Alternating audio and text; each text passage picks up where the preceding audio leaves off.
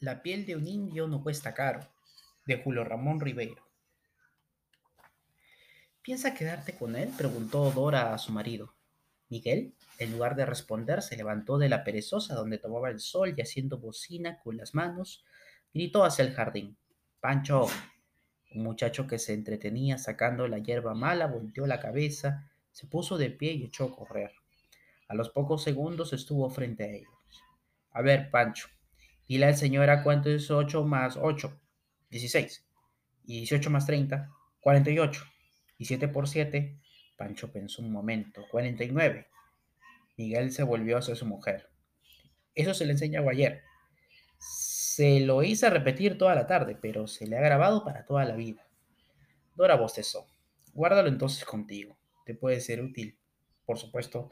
¿No es verdad, Pancho, que trabajarás en mi taller? Sí, señor. A Dora se le que se desesperaba. Desperezaba. En Lima lo mandaré a la escuela nocturna. Algo podemos hacer con este muchacho. Me cae simpático. Me caigo de sueño, dijo Dora. Miguel despidió a Pancho y volvió a extenderse en su perezosa. Todo el vallecito de Yangas se desplegaba ante su vista. El modesto río Chillón regaba huertos de manzanos y chacras de pan llevar. Desde el techo de la casa se podía ver el mar, al fondo del valle y los barcos surtos en el Callao. Es una suerte tener una casa acá, dijo Manuel, solo en una hora de Lima, ¿no, Dora?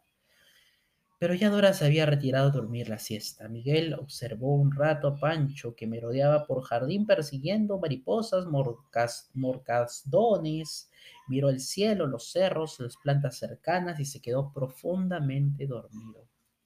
Un griterío juvenil lo despertó. Mariela y Víctor, los hijos del presidente del club, entraban al jardín.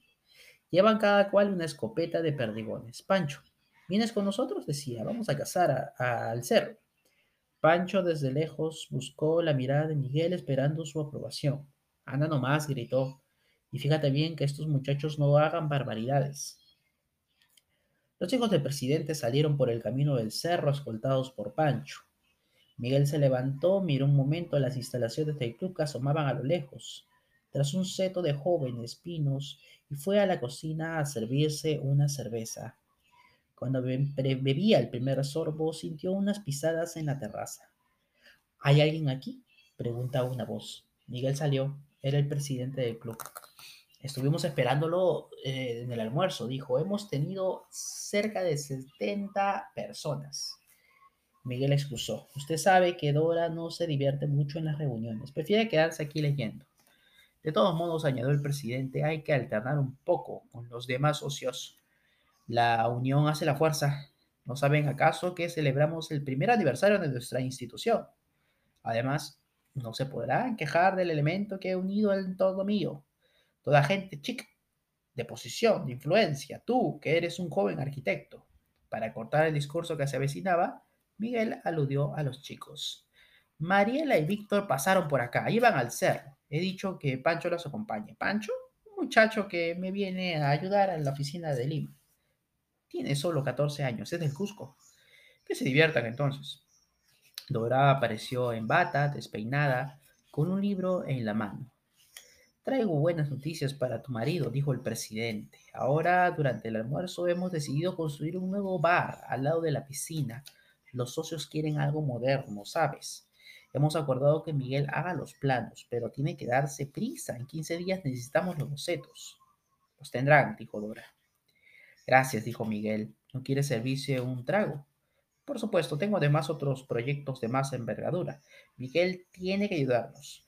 ¿No te molesta que hablemos de negocios en día domingo?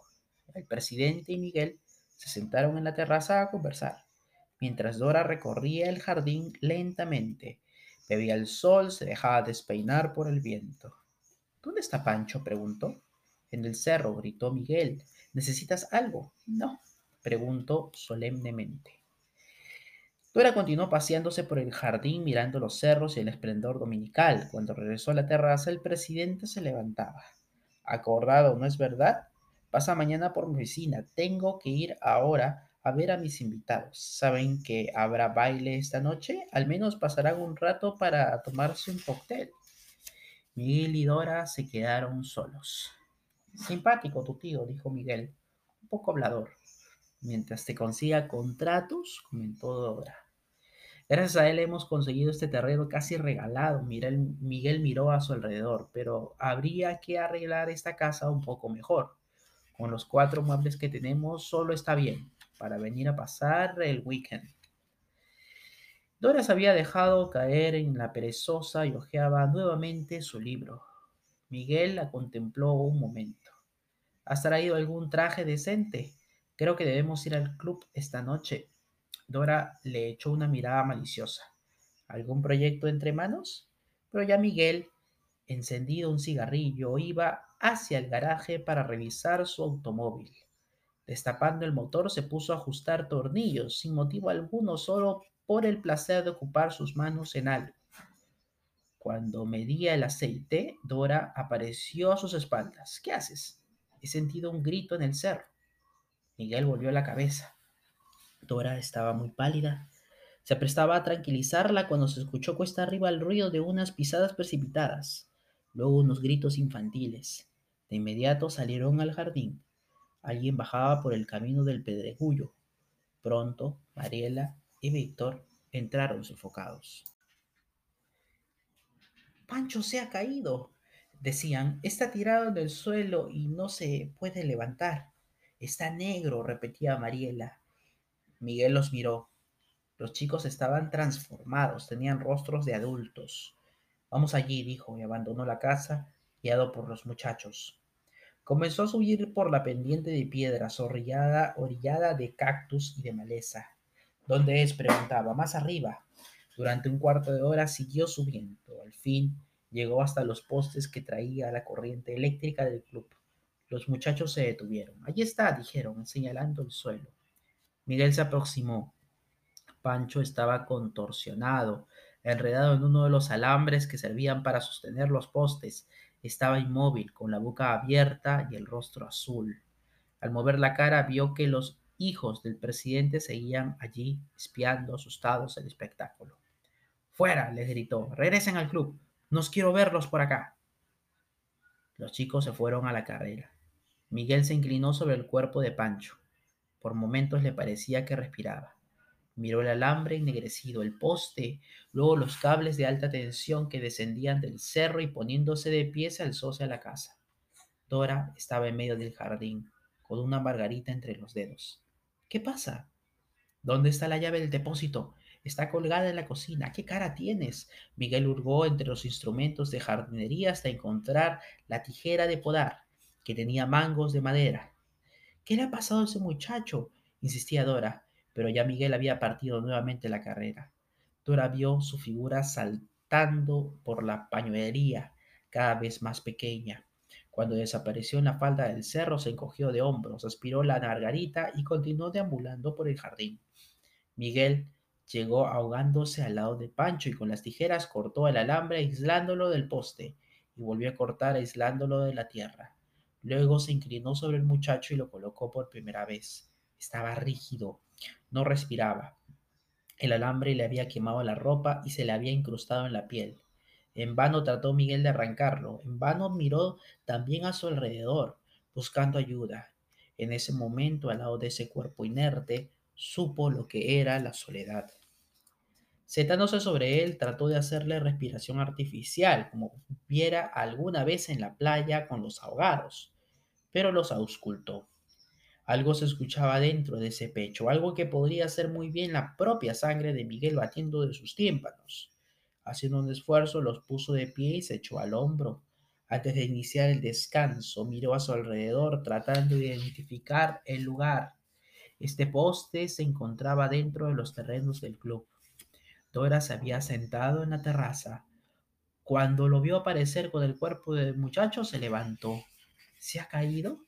Miguel, sin responder, le condujo al garaje y le depositó en el asiento posterior del automóvil. Dora lo seguía. Está todo despeinado, deberías lavarte la cara. Miguel puso el carro en marcha. ¿A dónde vas? A Canta, gritó Miguel destrozando al arrancar los tres únicos lirios que adornaban el jardín. El médico de la asistencia pública de Canta miró al muchacho. Me trae usted un cadáver. Luego lo palpó observó con atención. Electrocutado, ¿no?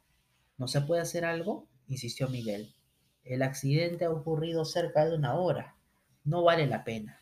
Probaremos, en fin, si usted lo quiere.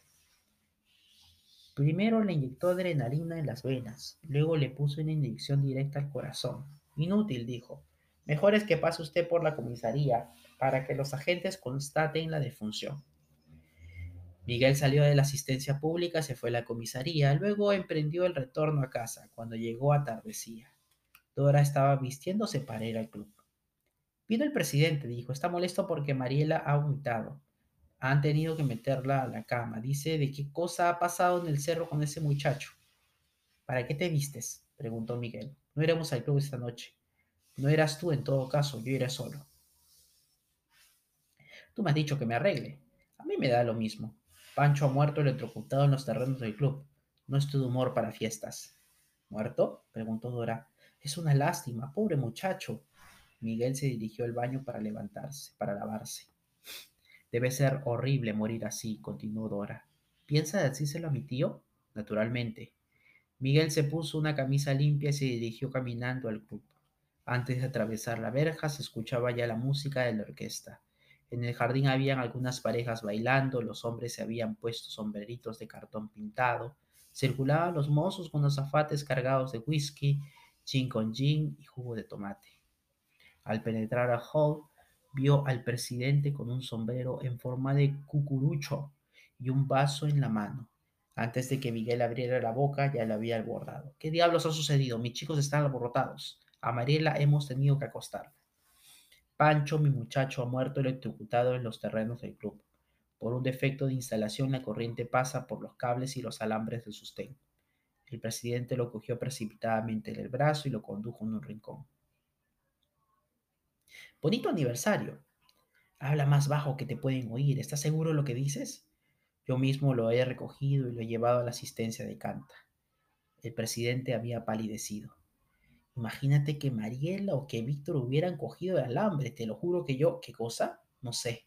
Habría habido alguna carnicería. Te advierto que el muchacho tiene padre y madre. Viven cerca del porvenir.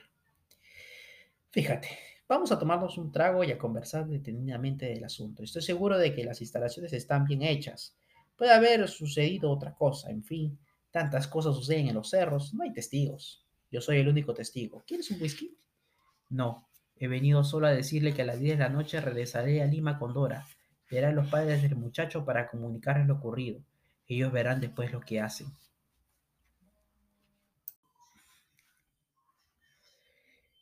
He venido solo a decirle a las 10 de la noche, regresaré a Lima con Dora, veré a los padres del muchacho para comunicarles lo ocurrido. Ellos verán después lo que hacen. Pero Miguel, espérate, tengo que enseñarte algo donde haremos el nuevo bar.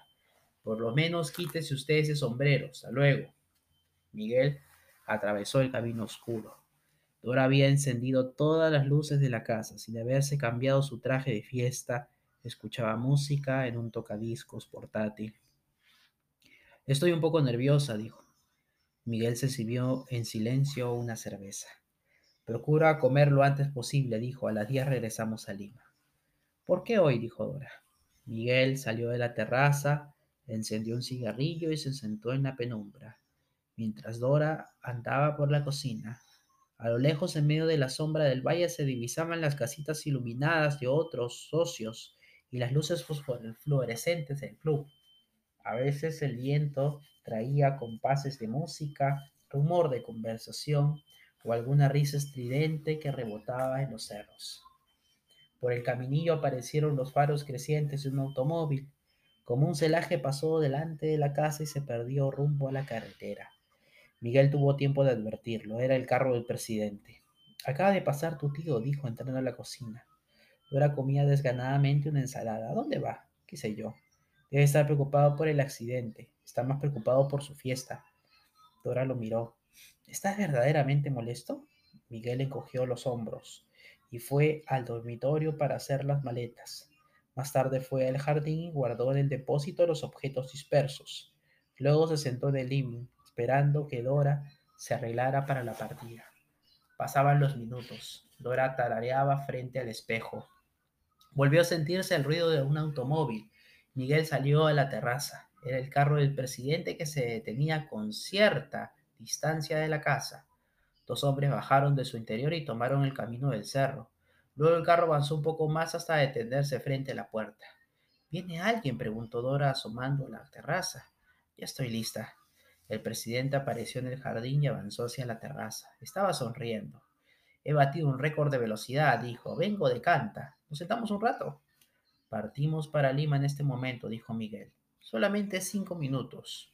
Enseguida saco unos papeles del bolsillo. ¿Qué cuenta es ese de muchacho electrocutado? Mira.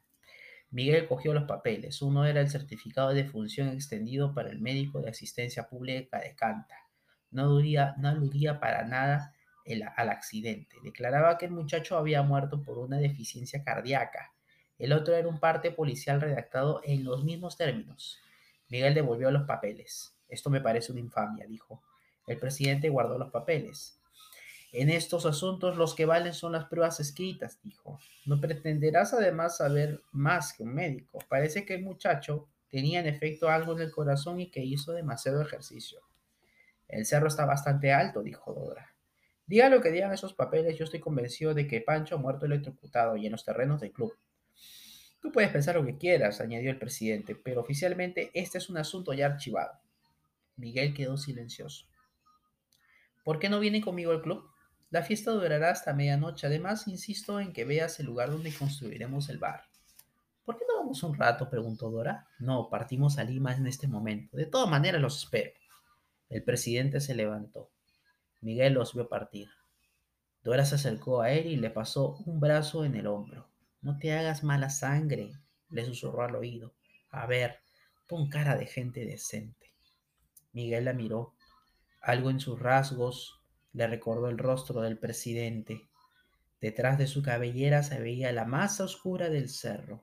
Arriba brillaba la luz. ¿Tienes pilas la linterna? preguntó. ¿Qué piensas hacer? Miguel buscó la linterna. Todavía alumbraba. Sin decir una palabra se caminó por la pendiente riscosa. Trepaba entre cantos y grillos e infinitas estrellas. Pronto divisó la luz de un farol. Cerca del poste dos hombres reparaban la instalación refectuosa. Los contempló un momento, en silencio, y luego emprendió el retorno. Dora lo esperaba con un sobre en la mano. Fíjate, mi tío mandó esto. Miguel abrió el sobre. Había un cheque al portador por cinco mil soles y un papel con unas cuantas líneas. La dirección del club ha hecho esta colecta para enterrar al muchacho. ¿Podrías entregarle la suma a su familia? Miguel cogió el cheque con la punta de los dedos y cuando lo iba a rasgar se contuvo. Dora lo miraba. Miguel guardó el cheque en el bolsillo y dándole la espalda a su mujer, quedó mirando el valle de Yangas. Del accidente no quedará ni un solo rastro, ni un alambre fuera del lugar, ni siquiera el eco de un grito. ¿En qué piensas? preguntó Dora. ¿Regresamos a Lima o vamos al club? Vamos al club, suspiró Miguel.